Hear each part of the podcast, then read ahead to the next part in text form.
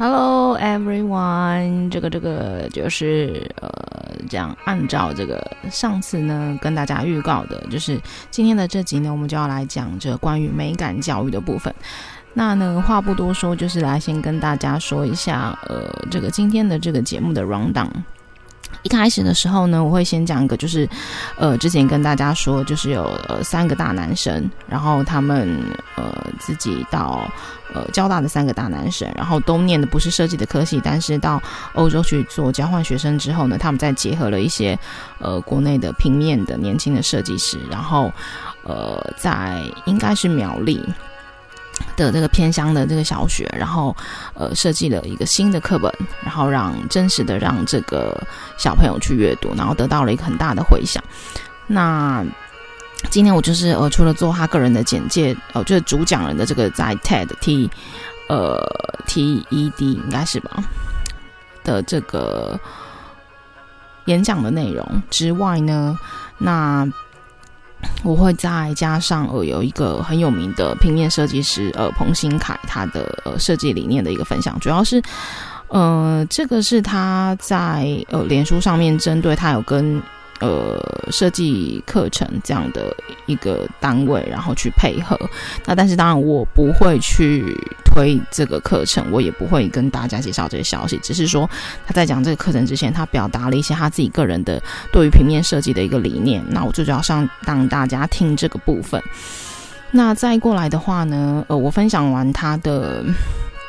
呃，他的就是说自己说了那段话之后，然后我也会呃做他个人的简介，然后还有就是他有一本书里面的一小段的内内容，对，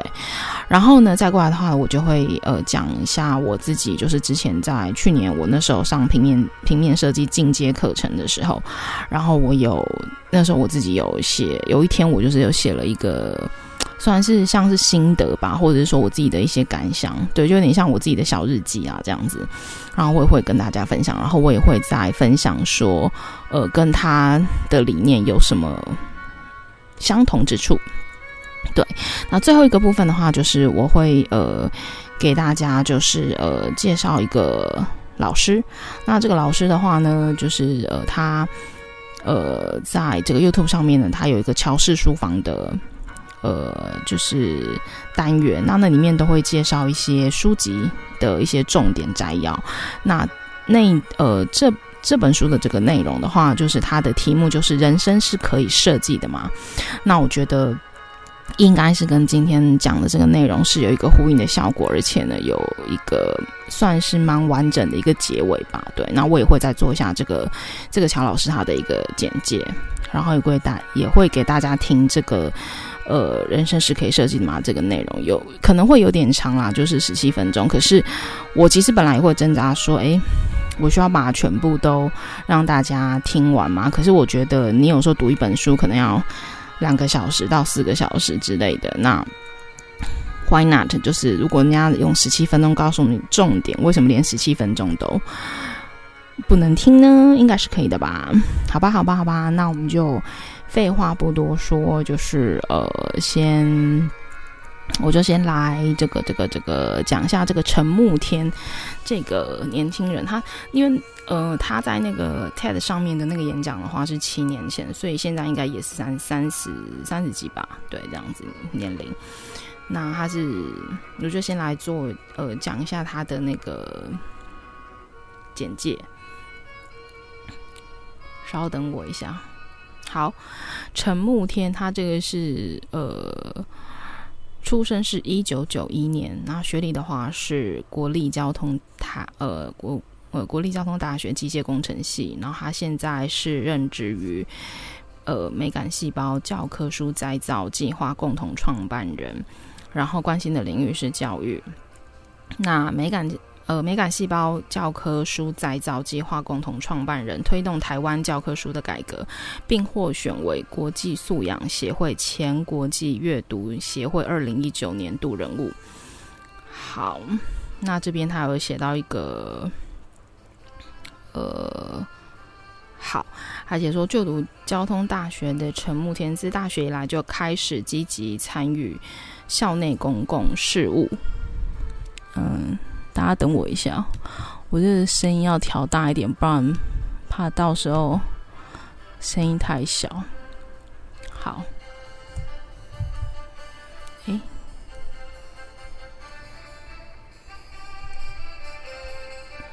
好，然后呃。就读交通大学的陈慕天，自大学以来就开始积极的参与校内公共事务。大一开始举办公益活动，大二时担任交大学生会长，并跟着学长创创业承接政府专案。大三时参加时代基金会 YEF 计划，担任代表至欧洲参访设计产业。回台后开始思考台湾的竞争力与美感教育的重要性。为了影响台湾未来每一位孩子的美感，着手推动台湾教科书改造计划，透过孩子阅读量最高的读物，将美感与美学的概念融入课本。未来十年内的目标是影响台湾一半以上的教科书。好，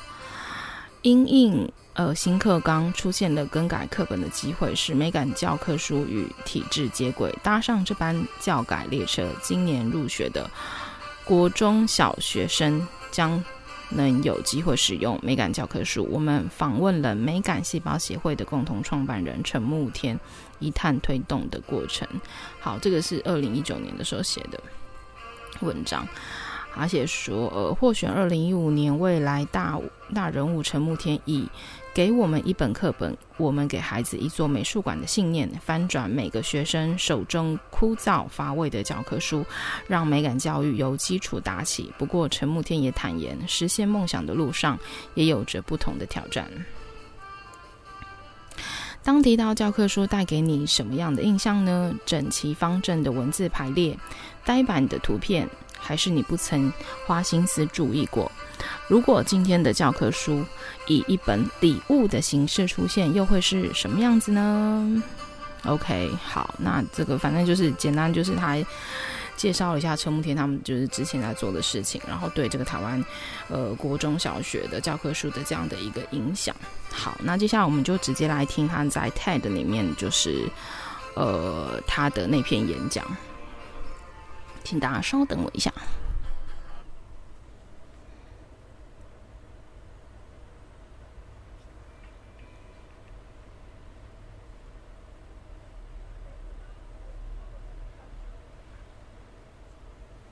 呃，等一下，可能就是我也会，就是在需要的话，我可能我也会讲一下话，这样子。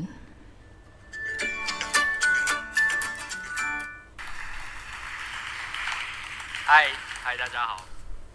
啊、呃，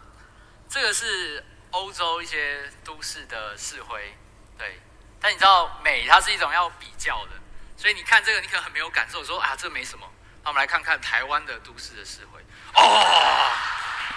就是他在那个演讲就出来演讲现场放了那个，我把它左右对照一下，国外跟国内的市徽，应该可以某方面代表执政者他对于一个都市美学的想象。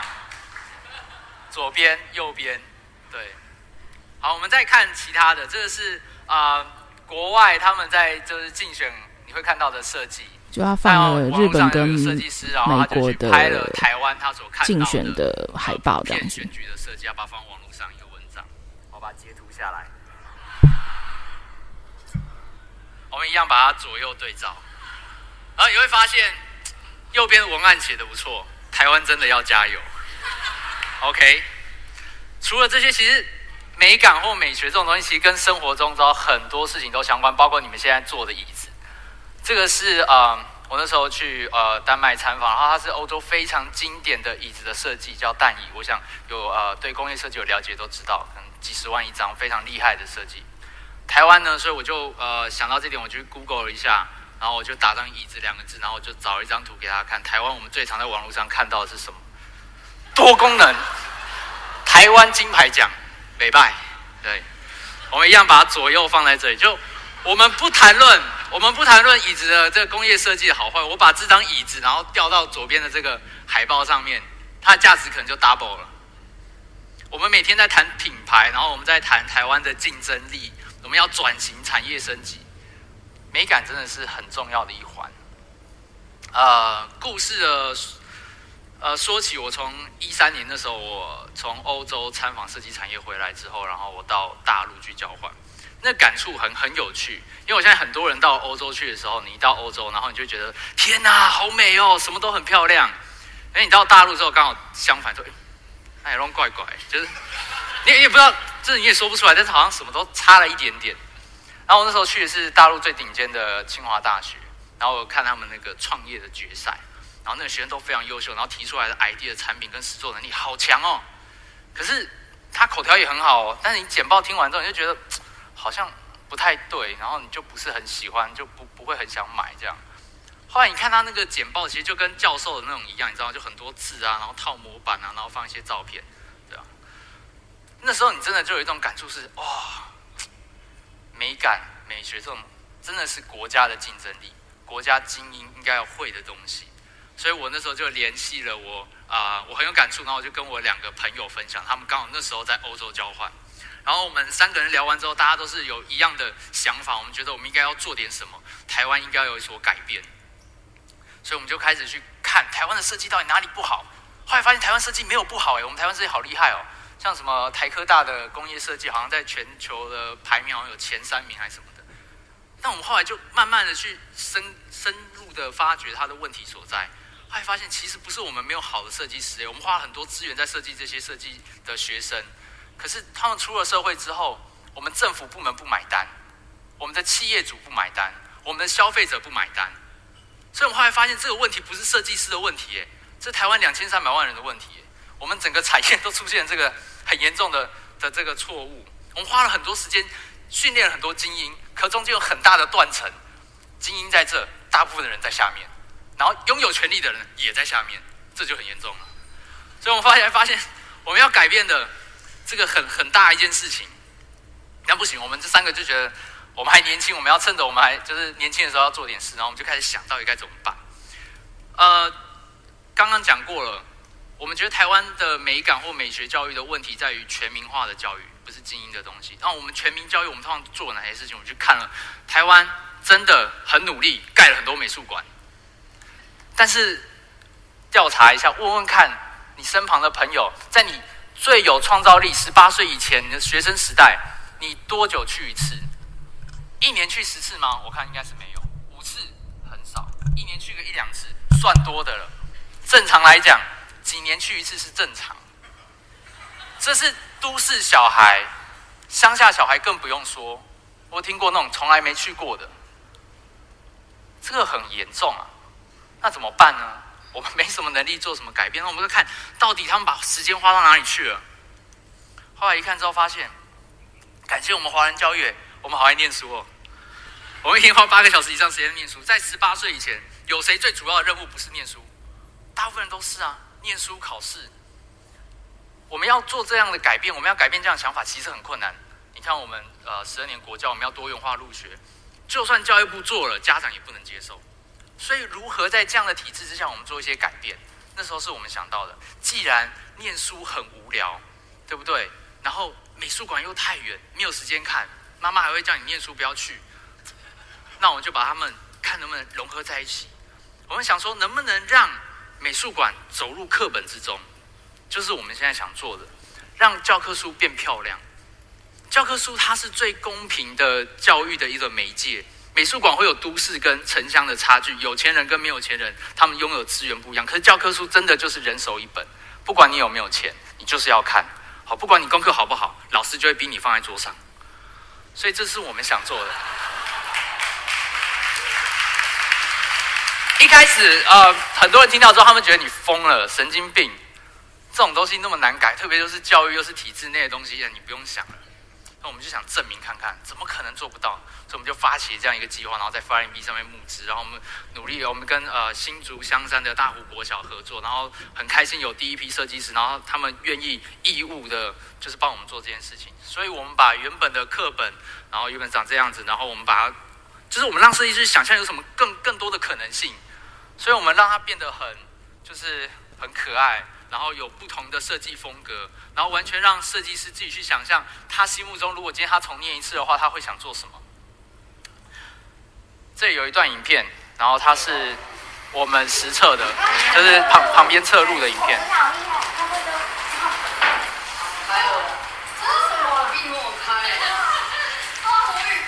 我们那天把书发到小孩子的桌上。现在国语课本就是一看就可以知道大概要讲什么，或者是他要做什么事情。这样不好吗？这很好啊。但是我比较喜欢这种，因为看到这种就很烦的感觉。他说原本的很烦。他很像就没什么，就太现实了。但是他还要这个可以去想象。他说新的可以去想象。他说这一套是那个熊和鲑鱼嘛，对不对？然后呢，他为了要凸显出这只鲑鱼被吃掉了，还特别把它做切片的，而且切那么厚。那个燕子它的表情这种转过去问他为什么，一定是，一定依照推测应该是比较刚烈的，然后齐景公是比较柔和的，所以这样子来说就形成了对比。你有想过吗？为什么他要用这种，就是不同于以前的那个生字排列方式？他可能是要让思想更自由，思想更空间更开放。我真的觉得这个比较好，这那种国语课本太死了。他说以前的太死了。我一定要说。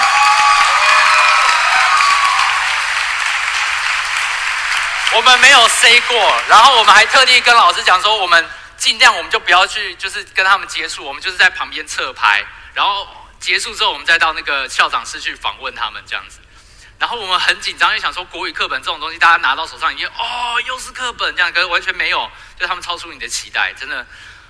所以这是上学期的，然后我们后来又做就下学期的，然后。可以跟大家介绍一下那个封面，它其实就是给你一个笔画，然后你可以去想象过去呃过去你学过的生字有哪些，然后你自己去创作。它可以是字，然后后来小朋友都把它画成图了，这样对。然后在第一次的实验过程中，我们发现一个一个重点，就是你如果要刺激一个孩子他认真呃学习的动力的话，你必须给他喜欢的。就好像小朋友一开始画画，他就想画卡通图案，那一样我们在第一本测试的时候发现。男生可能比较喜欢偏机器人或线稿这种东西，然后女生可能会喜欢一些插画，然后一些多呃色彩的东西，就每个人不一样。所以事实上，这个课本里面它应该很有多元的画风。一旦孩子被刺激到之后，他们就开始去模仿、去学习，他才真的觉得这是有用的，而不是你逼他美术馆，然后看毕卡索，他看不懂这样子。所以我们呃下一期我们尝试了很多种风格，然后我们让设计师自己去自由实验。像这一课在讲 Google，所以这是有点像迷宫一样，他可以自己去玩，对。然后呃很多东西它都是我们完全放手让设计师自己做，像以前的课本他不可能去这样做留白，然后做这种这种这样的呃排版或设计，对，所以这一次我们在第二本书后面有放一些书，大家可以看，就是我们让设计师去想象到底有什么样的风格可以带给我们的孩子们，对，所以呃我们每一课几乎都是请不同的设计师来做，某方面的原因也是因为他们都是义务帮忙，所以 也不太能做太多，因为工作也很忙这样子，对啊。OK，所以我们在想的是说，假设这些孩子，我们这几百万的小孩子，有一天他会出社会，有一天他会成人，有一天他可能会掌权，有一天他可能会变决策者，或者有一天他会变消费者。如果我们从学生时代连续五年、六年、十二年的状态，我们都是让他看这样的书长大，他就好像在成品里面看到那个书都好美、好美、好美的状况之下。那这些人最后变成台湾后来的未来的两千三百万人的时候，台湾会变成什么样子？它是一个很简单的 idea，可是它真的做下去之后，如果真的有办法这样推行下去，它可能是很强大的一个力量。我们在做这个的时候，大家都说：“哦，你们这是设计跟教育。”然后他们都会问我说：“啊，你是念设计、念教育的吗？”我说：“不是，我现在爱 cross，然后我把叉叉放大。事实上，我们不是念设计，也不是念教育的。”我是念机械工程，隔壁那个是念电机，在旁边是人文社会的。我们三个都是那个全台湾最窄的学校——交通大学。怎么会来做这个？对不对？很奇特。对。那过去一年中有很多伙伴加入我们，然后变成我们的就是行政团队。然后我们有三十多位设计师，然后他们都是义务合作，然后非常感谢他们。我讲这么多，我想要讲什么？回过来看过去这一章，我们怎么从右边走回左边？不是走回了，走到左边没有回。对。努力往左边前进。我们生活中还除了课本之外，还有什么可以改变？太多了。我现在随便举就三个了，对不对？再举下去还得了。所以，如果连一群不懂教育、不懂设计的人，我们都试图可以去做些什么的话，我们都有这样的梦想的话，那我相信各位有更多的能力，一定可以做到更多。我们的目标是在未来五到十年内可以影响台湾一半以上的孩子。对，那当然，在更久之后，我们相信真的可以影响到全台湾的人。给我们一本课本，我们可以给孩子一座美术馆。谢谢。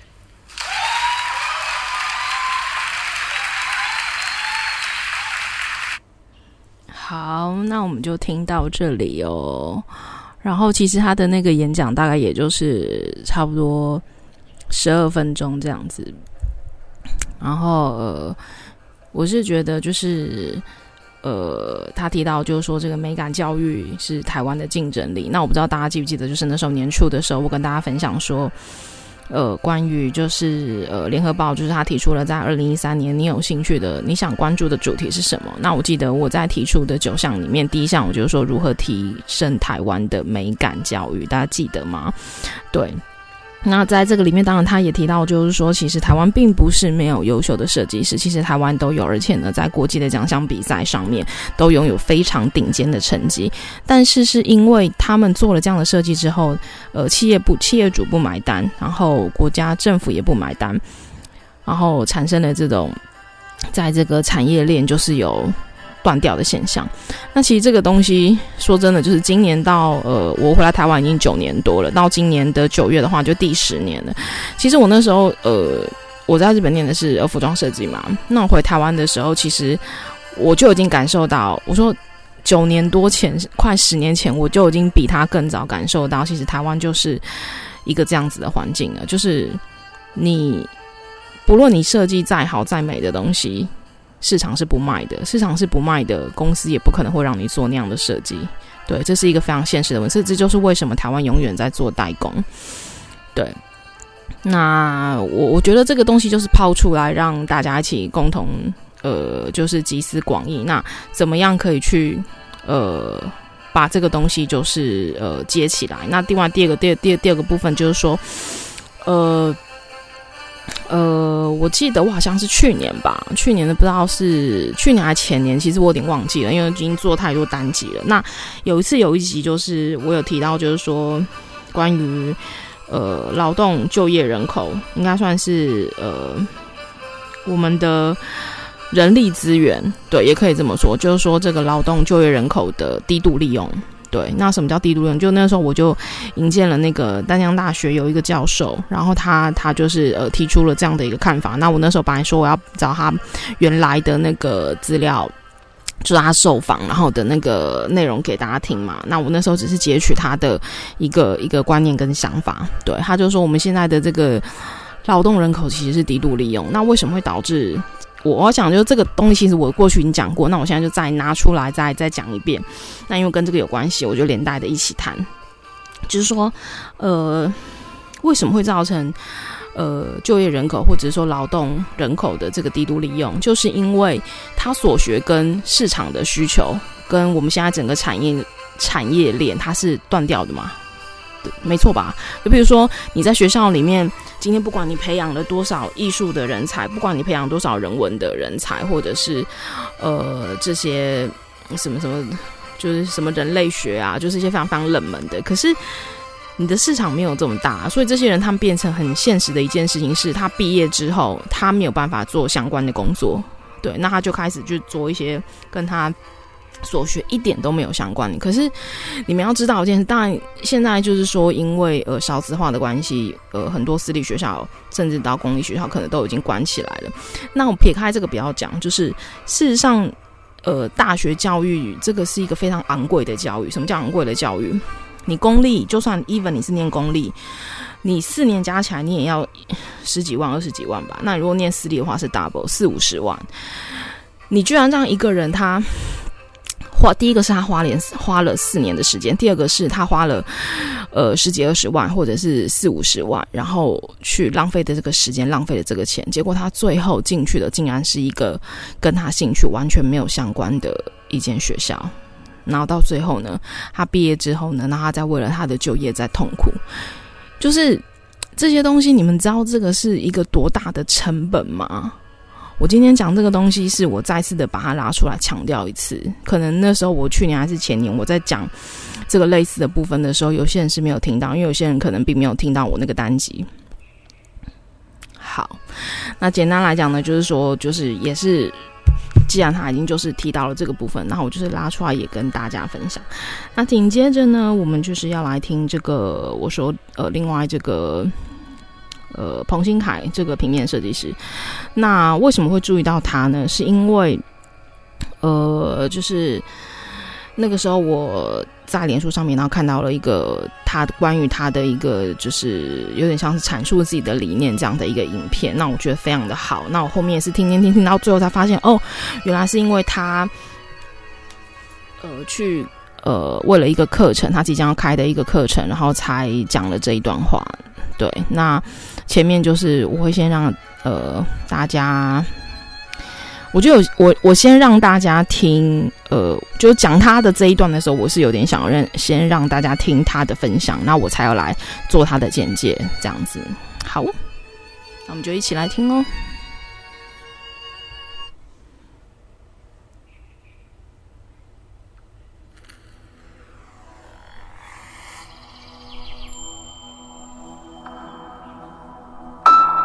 设计就像一种语言吧。我们生活的环境、街道的景象，都藏着设计师想要跟你说的话。大家好，我是彭新凯。设计在我们的生活中是无所不在的。对我来说，设计就像说话一样，这种语言如果少了内涵、脉络还有逻辑，就会变成一种漫无目的的噪音。大概从二零一三年投入设计教学。我发现台湾在教育这方面过度的倾向形式，还有工具性的设计教育。一加一等于二这种标准答案，很容易让学习的人很快的觉得自己好像会设计了。可是，通常遇到不同的情境的时候，常会感到茫然。我相信，好的设计教育是建立学生的多维思考，来面对随机的问题与困境。这堂课里。汇整自己这二十年的工作还有教学的经验，希望可以和大家分享最核心的思维，还有设计的方法，用客观的方式来厘清主观感受是怎么来的，并引导你建立自己的素材库还有色彩系统。我们将会引用超过一百件案例赏析，除了我自己的作品，还包括国际大师的经典作品，和大家分享这套不会被潮流淘汰的设计学。对已经工作一段时间的设计师，这堂课可以帮助各位梳理自己的视觉语言，甚至重新看见过去已经习以为常的作品里的潜力还有问题。如果你不是从事设计的学员，你也可以借由这堂课体验图形设计表达自我的创作魅力，并用新的方式观看这个世界。我们突破线上课程的局限，直接拍摄四位学生上课的纪录片，去营造学校教育最重要的陪伴感。帮助你更快地看见练习过程中可能会遇到的问题。我们也很难得邀请了我们工作室合作多年的伙伴，透过我与他们的对话，让大家可以更全面地看到设计的产业链上每个角色对设计的想法。好的图形设计可以触发人的情感，让人对内容产生兴趣。伟大的图形设计则是在好之外，还能够撼动心灵、改变人观看方式的作品。经历这套方法不会让你变成任何人，而是让你成为自己。我是冯新凯，欢迎来到我的线上课程。OK，好，那我们就听到这个地方，那我就不会去介绍什么什么他的什么线上课程，这个就是不在我们的讨论范围内。只是说，我觉得，呃，他这一段就是理念，我觉得分享的很棒。那另外一个部分，我想要回应一下，他在这个里面他提到，就是说，呃。去建构一个就是不会被时代、不会被潮流，呃影响的这样的一个一个一个算是设计的一个架构，或者是说你只属于你自己这样的一个资料库。那其实他在讲这个东西的时候，就让我回想到，就是我那个时候在二零呃一一年到一三年在日本念呃服装设计的时候，我就我就回想到说，那时候其实老师就是他们根本就没有呃学校里面是不会教你什么是流行的。第一个，他一定会先带你看历史，就是说过去的过去在历史上曾经，呃做过怎么样的怎么样的作品，怎么样的产品，然后怎么样的商品，然后呃这是这是历史的部分。那接下来呢，就会把呃所有的所有曾经流行过的东西，就是做一个风格的。风格的建立跟介绍，就是我，所以你只会知道说，哦，那个东西是属于什么风格，那个东西是属于什么风格，所以其实可能就八九个风格。那你需要去知道说，这个风格它的起源是什么，那它被运用在哪些地方。所以，呃，其实对我们，我说实话，其实我以前在学校里面，其实我同学都非常，大家都非常会穿衣服。那我其实。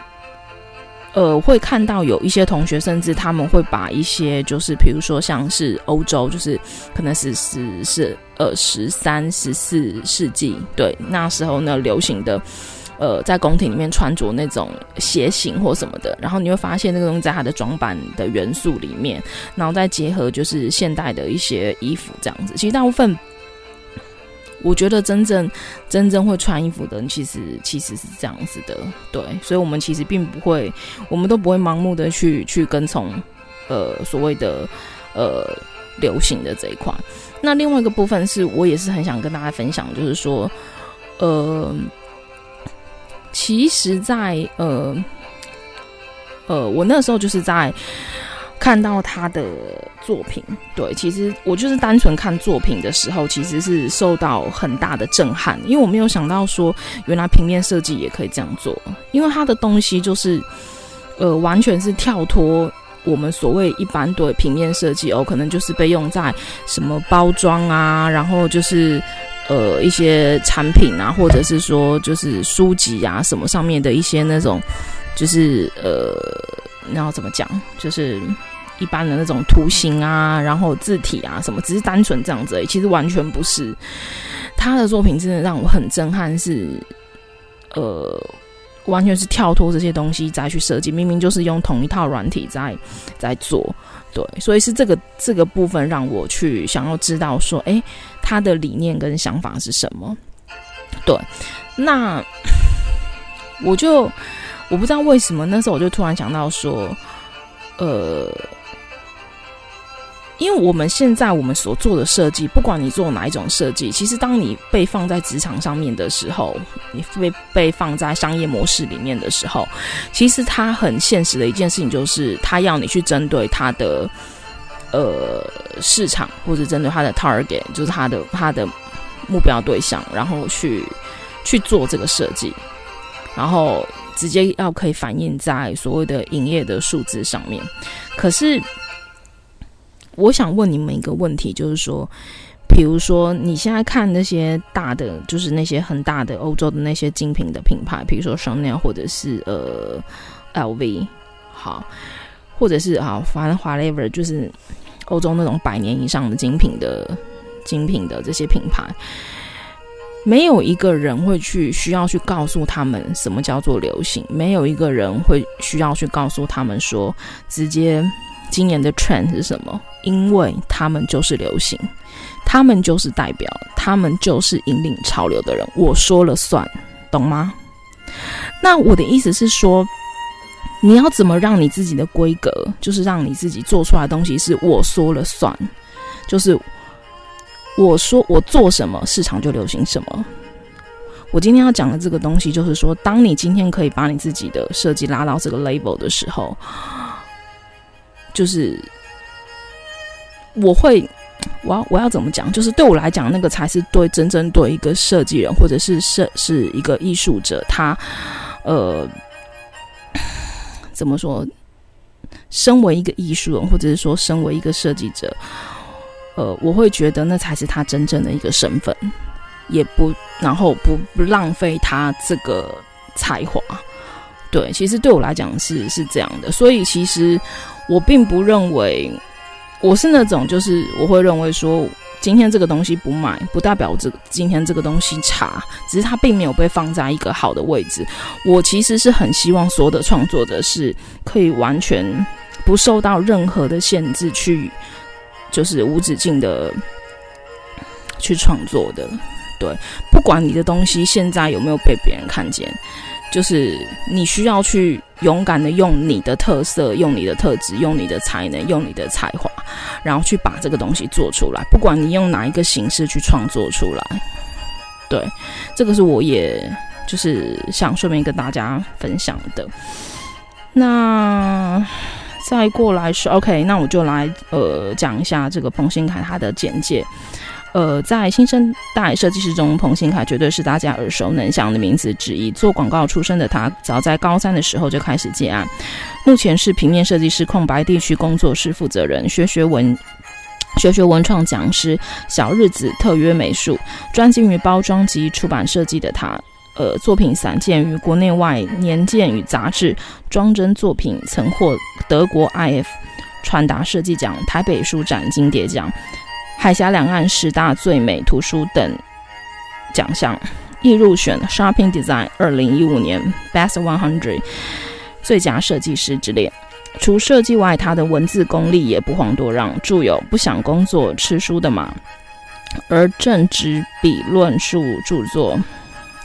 呃，设计 Design Design，好，他用了呃，就是三个语言：中文、英文还有日文这样。然后下面的话是有一本是呃出自于他一本书的一段话，那我觉得写的很好，所以我也念给大家听。台湾有高比例的设计工作者从大学时期才接触设计，缺乏技职学程的训练。我觉得这个技职学程训练是说，譬如说就是一些软体的操作这样子。然后他说，缺乏技职学程的训练，就跳进应用与思考阶段。很长一段时间，国内设计教育多以培养一名广告人出发，追求画面的故事性，让概念凌驾于纯粹的设计表现。导致现今平面设计不上不下的矛盾。好，那我觉得这里面他说让概念凌驾于纯粹的设计表现，这句话是我会画双线的。什么叫做概念凌驾于纯粹的设计表现？其实我觉得很简单的，就是你不用去想什么纯粹的设计啦，就是我今天要你一个。什么什么吸引人的一个点，然后你就是那样子去做就对了。简简单来讲就是这样子。好，接下来这一段更更更重要了。他说，更甚，其他领域的设计工作者也把平面设计视为一种门槛最门槛门槛最低、最简单的技术。空间建筑设计师、多媒体设计师与艺术家皆能轻松地跨足平面设计，承接设计工作。然后这边双引号写说，只不过是排版而已。这样的话时有听闻，设计师们却又总是埋怨设计，呃，社会不尊重，不尊重设计。好，这一本这个这段话是摘自于他，呃，吃书的嘛的一书的内文。那我觉得就是，呃，我对他这讲这句话就是非常有非常有感受，就是人家觉得说啊，平面设计嘛，就做做排版的啊，就好像是一个最低的门槛，真的就像他讲一样，然后好像就是做空间设计啊、建筑设计啊，还是什么多媒体，就是三 D 的那些什么的，然后还是什么什么什么呃网页设计啊什么的，然后就意思是说这些设计都比平面设计就是好像更更高阶的意思就对了。可是事实上其实更完全不是如此。那我觉得这他讲的意思是说，因为因为连你自己都觉得你自己都没有看得起平面设计的，再过来是你根本就没有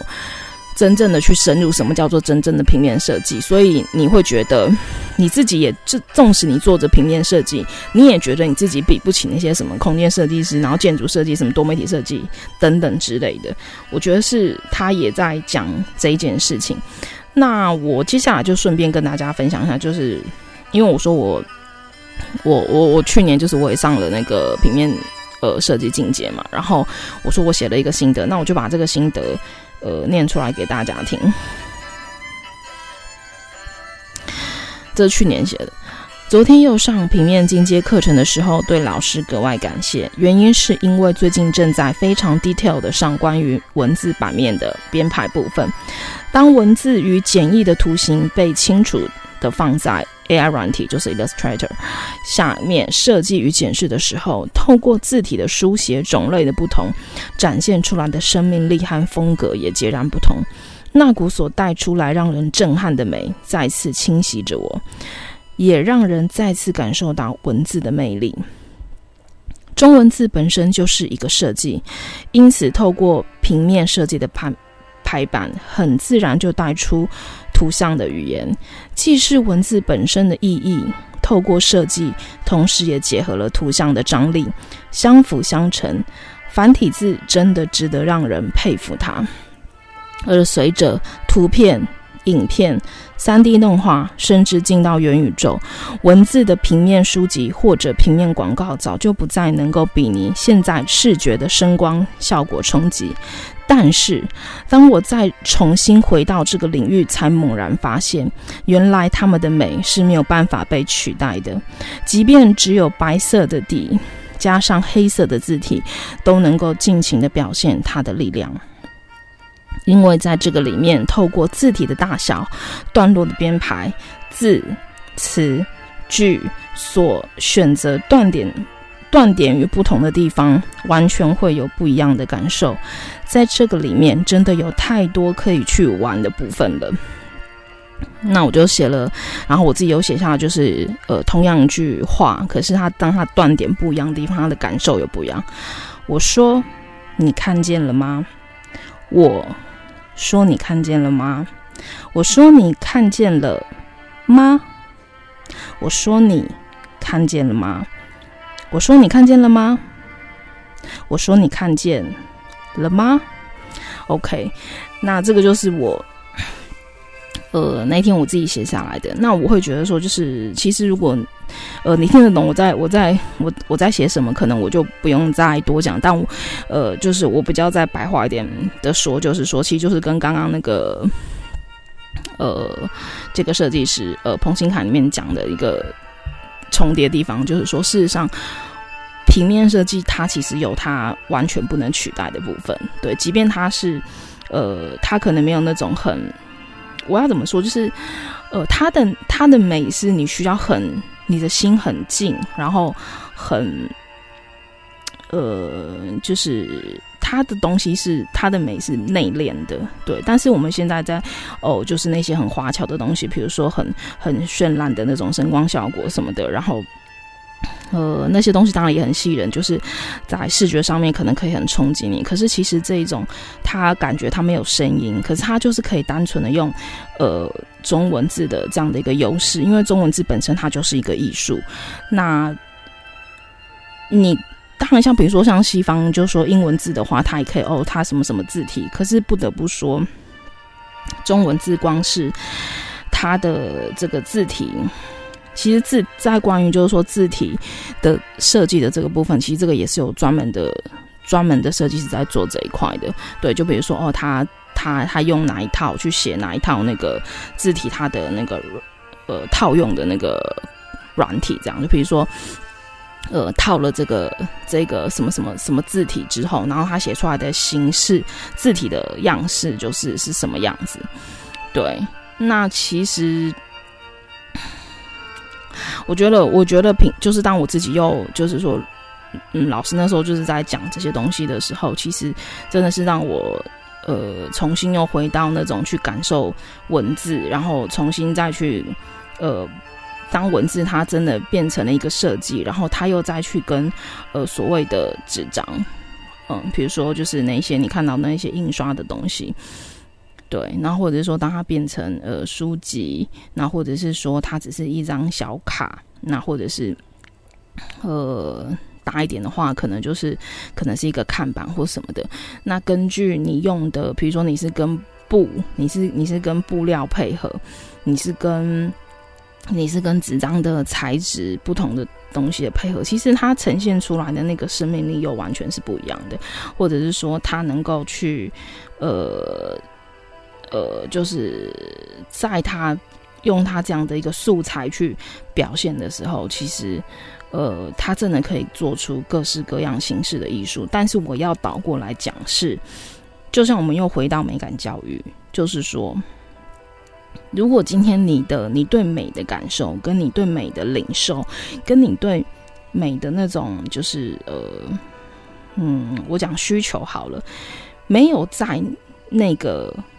没有在那个需求的点，或者是说没有到达那个层次，或者是说没有到达那样子的一个程度的时候，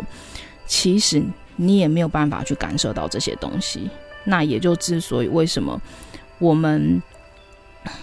呃市场上面，或者是说台湾人他会他他能够去感受到，觉得说哦这个东西好棒哦，这个东西好好看哦的，只能是那种很表浅的视觉冲击。对，我要讲的是，我要反过来讲的也是这个，也也就是可以说是一体的两面。对，也要我要倒过来说这个部分。好，希望我今天讲到这里，就是说，就是不知道你们能不能懂。那反正我尽可能去把我自己就是能够能够说的、能够讲的，然后就是跟大家去做这样的一个分享。那当然，我今天我这个就是我那时候写的这样的一个小小的感感想什么的，我会放在我的那个 IG 上面，就是前一阵子也有跟大家说的这样。然后呃，对，好，那最后的话就是我们就来看这个。人生是可以设计的吗？这个关于在这个乔老师在这个乔氏书房，他分享的这个这篇呃内容，那我觉得也很棒。那我就先，那我先做下这个乔美伦老师他的简介。他是国立台湾大学呃法律系毕业，然后是美国 Logos 神学院教牧学的博士。然后一九九二年进入灵神专任老师，一九九七年起他担任佳音广播电台灵修节目主持人十年。二零零四年任 Good TV 圣经课程讲员，开办灵粮生命培训学院。那现任职场转化学院院长，还有。林良教牧宣教神学院的副院长，林良国度领袖学院的副院长。OK，那他有一个比较一说出来就大家可能会比较哦这样子的这样的一个身份，就是他跟蔡英文是就我们我们的总统小呃 小英小英同学是大学的同班同学，对，所以你要知道，就是他现在已经六十六六七岁了。那但是我自己个人非常喜欢他的原因，是因为。我之前有时候就在看他，就是讲一些圣经的讲解的时候，我觉得他是一个，呃，思路跟概念，就是呃非常清晰，对，所以听他讲解东西的时候，你会觉得他的讲解就是深入浅出，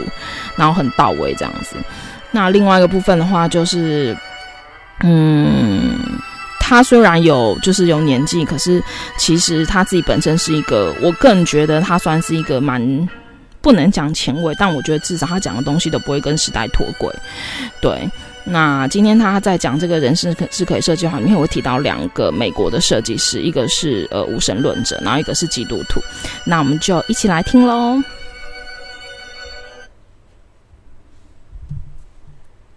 人生是可以设计的吗？你曾经做过你自己人生的设计师吗？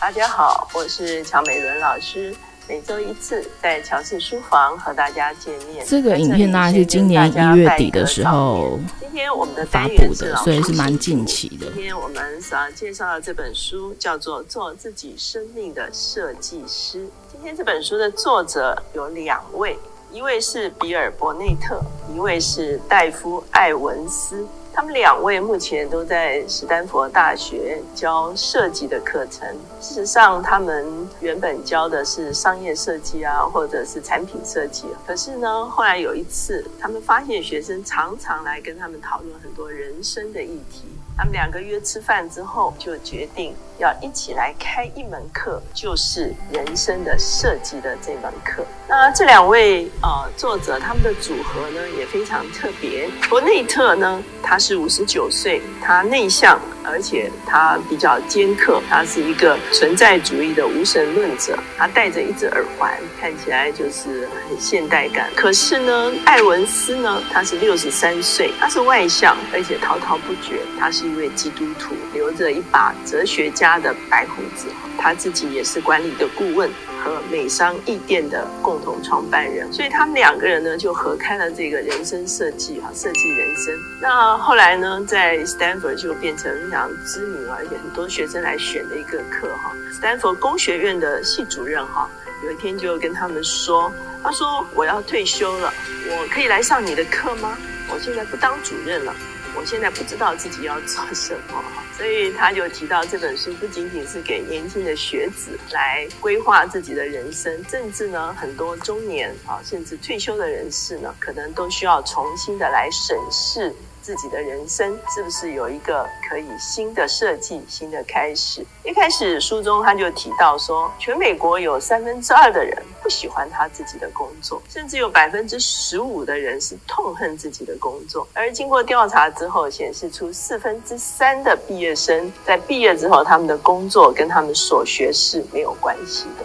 所以这两位作者他们就从设计这个角度来思想。他说，其实生活中间每一件事情都经过设计，而设计的重点是针对需要，也就是说，你需要知道你人生的需要是什么，或者是别人的需要是什么，找着了需要才会发生所谓的设计。他们举了很多这个产品的设计哈，为什么会设计这个哈？是因为有什么需要，设计那个会有什么需要？所以呢，他说设计师最常做的事情就是重新问一个问题哈。他在书中讲的叫重拟问题哈，意思。就是说，他把这个问题拟定成为一个可以解决的一个问题的方式。他说，找不出问题就没有办法开始行动。所以他说，在设计人生的一开始就是要找到你现在在哪里。所以他给了一张表，他要从四个方面，从健康、工作、游戏和爱，我们会发现它其实就是不同的向度来检视一下你目前在哪里。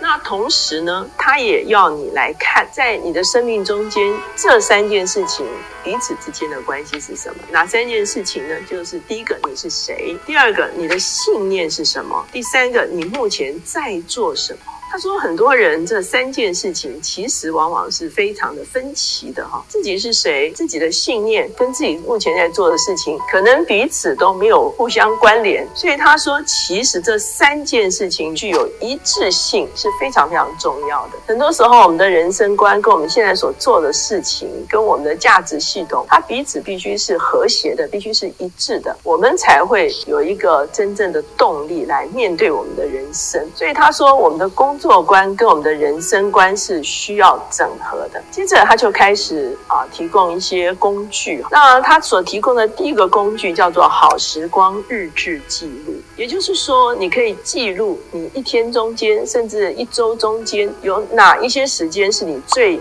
专注的。什么叫专注呢？就是不无聊，感到兴奋。他在这个地方特别介绍一个观念，叫做心流 flow。也就是说，你在做任何一件事情的时候，你感觉到完全忘掉其他的事情，而是非常的专注，甚至非常的欣喜，哈，就是非常乐在其中的做这件事情。然后这个就会产生一个所谓的心流，哈。那这个心流基本上，你的这个大脑，哈，还有很多的这个功能，全部都是集中在一件事情上，所以你的专注是在什么事情上，或者是你做什么事情的时候，你会觉得很无聊、很无奈哈。那什么时候会让你感觉到精力充沛？那做这件事情会让你精力旺盛，或者会让你精力耗损？那第三个呢，就是你的乐趣究竟是什么？他说，很多人做完了这个一天或者是一周的这个所谓的好时光日志啊，就 good time 哈，就是这个时间对你来说是好的，是优质的，是激发你动力的。这个时间的时候，你正在做什么哈？所以这个也是一个所谓的找到你自己目前的一个状态，你自己是谁很重要的一个工具。那另外呢，他特别提出来。画这个所谓的心智图哈，那他的心智图是说，首先设定一个主题，比方说了哈，说旅行，那写下旅行之后，就是说你到底要去哪里旅行，什么时候去旅行，要跟谁去旅行，然后呢，你就开始把你所有跟旅行想到的相关的东西，通通都随便的写在纸上。那写在纸上都写完之后呢，你慢慢观察这个很。混乱的一个草图的时候，慢慢你就会整理出一些你真正想要去做的事情。比方说，你发现其实你很想去国外旅行，而不是想在国内旅行。比方说，你会想跟朋友去旅行哈，而不是跟一些这个，比方说工作伙伴去旅行。所以你就会发现，慢慢的你就会把一些跟旅行这个主题完全找出相关的因素。所以一开始的时候，你常常有很多很杂的观念啊，那一开始也很难排序了哈。所以你就先把它都丢在纸头上，然后慢。慢慢的就把它开始做连接哈，有的划掉，有的做连接，呃，有的走出流程来。所以他说这个也是去找着，比方说我们的这个人真正有兴趣的是什么，我们正在做的是什么等等这些事情哈，那就是找到自己，找到自己之后呢，才慢慢会有一个解决的方案会出来。那接着呢，他就会说，他说其实你有三个阶段的人生，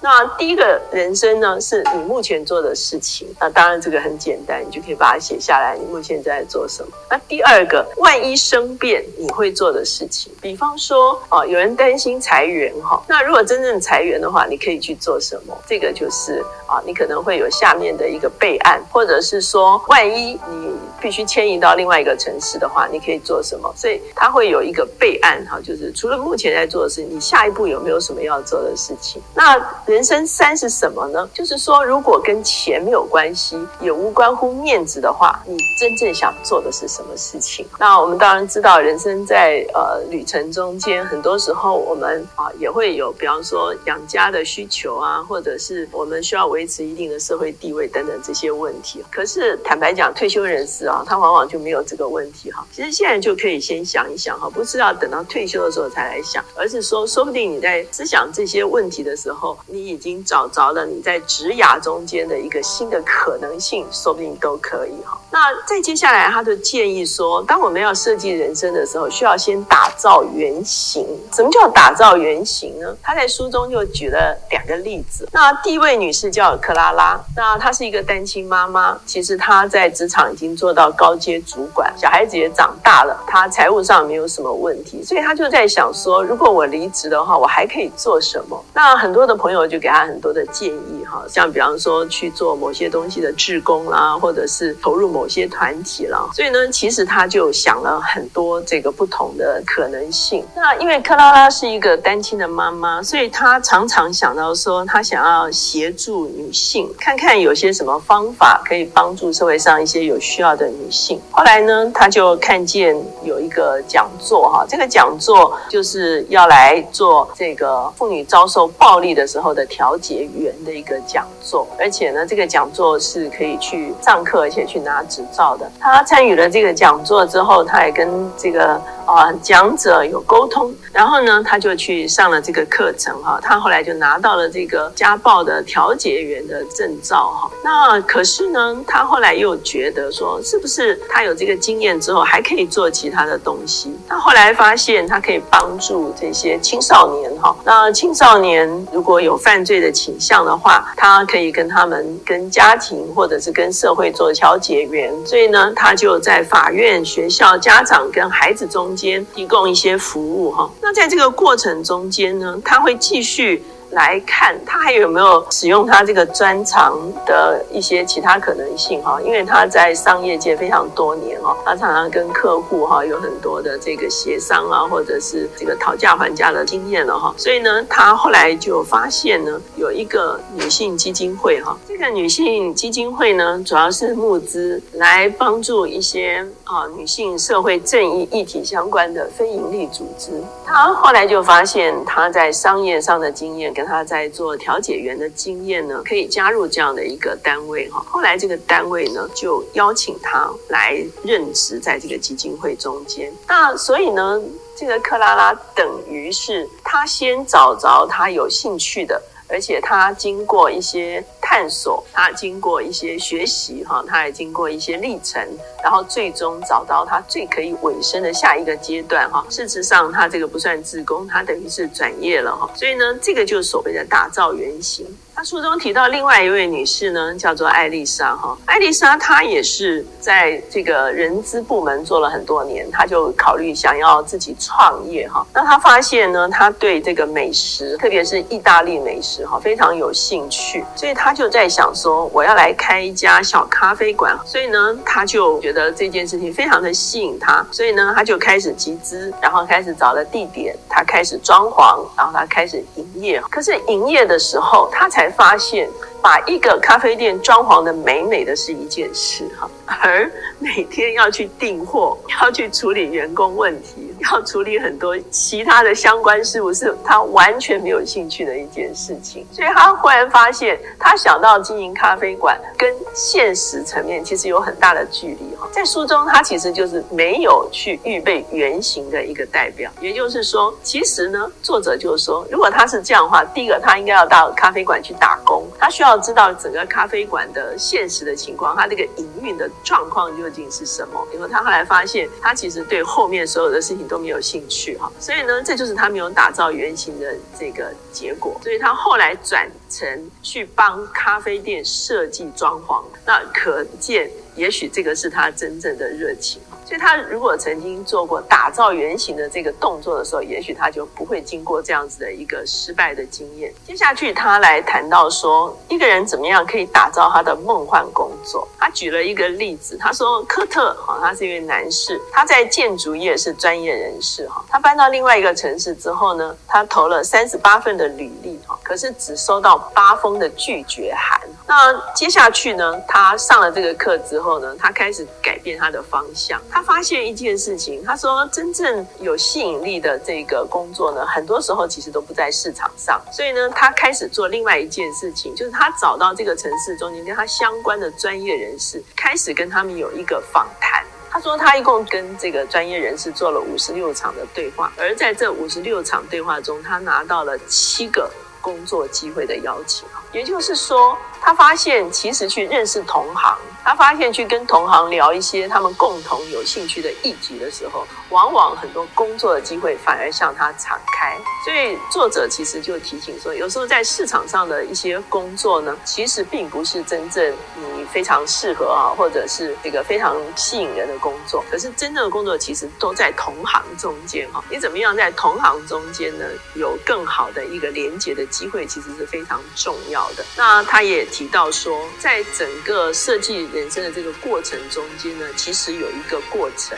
这个过程叫做收集或创造，意思就是说你要去做一些 research 了哈，然后你要开始做筛选，好像刚才打造原型也是一个筛选的过程，然后你会做出选择，可是做出选择之后，很多人就会陷入苦恼。那因为很多人想说我要找到最好的设计，可是作者说其实没有最好的人生，每一个选择中间都有利，可能也有弊。所以呢，当你做完选择之后，你有两个选择，一个是苦恼，就是说我会不会做错选择哈。那另外一个呢，是你要放手而且前行哈。那他特别提到一位安迪哈，安迪他是医学的预科生，可是他的志愿呢是在改变整个医疗体系的一些公共政策，所以他读到一半这个医学预科的时候，他就开始在规划他的人生。他有三个选项，第一个，他要读到医学博士，因为他发现很多时候，如果要提出公共政策的时候，你没有这个医学博士的这个权威啊，很多时候你说的话，人家是不相信的。第二个呢，他读完这个预科之后，他就直接去读公共政策的硕士。也就是说，他开始可以进到政策面去做影响。那这个时间呢，就不会像读医学博士那么久。医学博士要读十年哈，他的公共政策硕士可能两年到三年就可以读完哈。那第三个选项呢，就是只当医生哈，意思就是说，他可能要放弃他的梦想，去影响这个医疗政策，他只是单纯的做一个医生而已哈。所以呢，他就有这三个选项，他最后选择去读这个医学博士哈。所以呢，他做了这个选择之后，他就开始苦恼哈。为什么？因为他觉得十年实在太漫长了哈。所以呢，他一直在想，他是不是做错了选择？如果他读十年的医学博士的话，那在这个过程中间，他有些什么学科是跟将来制定政策相关的这个路径究竟是什么？所以呢，当他开始做这个探索的时候，他就开始从苦恼改变成为继续前进，也就是说，他不再为他自己所做的选择继续苦恼下去，而他可以有一个前进的力量。所以呢，他在讲设计人生的时候，他最后一段就是讲说，当你在做这些人生设计的时候，其实你需要有一个足够的支持系统，包括可能专业人士、可能老师、可能。同才哈，可能家人，然后呢，你需要积极的去参与社群。比方说，你在某一个领域，你可以建立更多的关系，你可以哈有更多的跟人家沟通你的想法、沟通你的专长的一个机会的时候呢，当你在做设计人生的时候，其实你就会有更多的资源。所以今天呢，这本做自己生命的设计师就推荐给大家，请订阅我们的。好的，那我们就听到这里哦。然后呢，做自己的生生命的设计师，我觉得这一个主题是对我来讲是蛮特别。那我也觉得他介绍的内容，就是我那时候，呃，今年一月底听的时候，我就觉得非常非常的棒。所以我就想说，诶，那我今天要讲这个平面设计的话，或者讲美感教育什么的，那我觉得，呃，或许你不是念设计的，那他发现，就是因为他在书里面有提到嘛，就是说。呃，虽然说这两个老师他们是教呃商业设计，然后产品设计，可是发现学生去找他们，呃，找这两个呃教授讨论的时候，其实他们在讲都不是设计上面的问题，都是在讲人生的问题。那像美国跟台湾的情况也差不多，就是大家其实大部分都讨厌自己的工作。那呃，我觉得里面他当然就提到了几个重点啦，就是说呃，你要呃。如果说今天你离开原本的工作岗位，那你要做什么？对，那还有就是说，如果你真的对某些东西有兴趣的话，那你要先不要盲目的去投入这个工作。或许你可以先从诶收集一些资料，或者说诶去实习啊，或者是打工，知道说哦，就是它里面提到的原型，知道说哦，如果你开咖啡店，诶，那你你可能不是只有做那些什么美美的装潢，你可能还要面对。处理员工的问题，那或者是呃关于进货、进出货的那些东西，那这个跟原本他所想的可能会有出入，所以是不是其实他真正想做的，只是最适合他做的，可能只是呃咖啡店的装潢，那是他最想要的。那另外一个部分讲到就是说跟同业的这样的一个连接，在这个连接跟呃交流的过程里面，可能就会产出一个市面上完全没有的工作。那我要回到就是说我刚刚提到就是说。呃，去年还是前年的时候，我在讲，呃，这个这个就是说讲职业，讲说呃产业好了，或者是说工作本身，就是如果说当你在呃教育的这个环节里面，然后就是在带领学生的时候，呃，就帮助他们去探索自己的时候，那当他们就是能够去呃完全发挥他们。应该是说，他们内在的那个潜质跟本能的话，一个新的产业是有可能因为他们而产生的。对，那我那时候我记得我也提到，就是说，事实上我们现在的工作的类别是太少。什么叫太少？就是说它不够细分。简单，我如果说讲出来让大家比较可以明白的话，就是说它不够克制化，懂吗？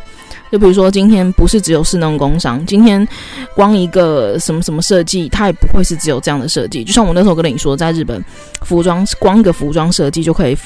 大概有五到七个领域吧。对啊，就是他们的分工是非常非常细的。对，那因为每个人都是独特，每个人都是不一样的。今天你跟我一样是呃从事服装这个领域，但是可能我们我们其实真正我们的 talent 就是可以可以发展的。其实也是非常非常的不一样。今天我们一样做电脑工程师，可是这个电脑工程师 A 电脑工程师跟 B 电脑工程师，可能他们的特质其实真的要再细分的话，还有更不一样。他们还有更多更细、更不一样的专长。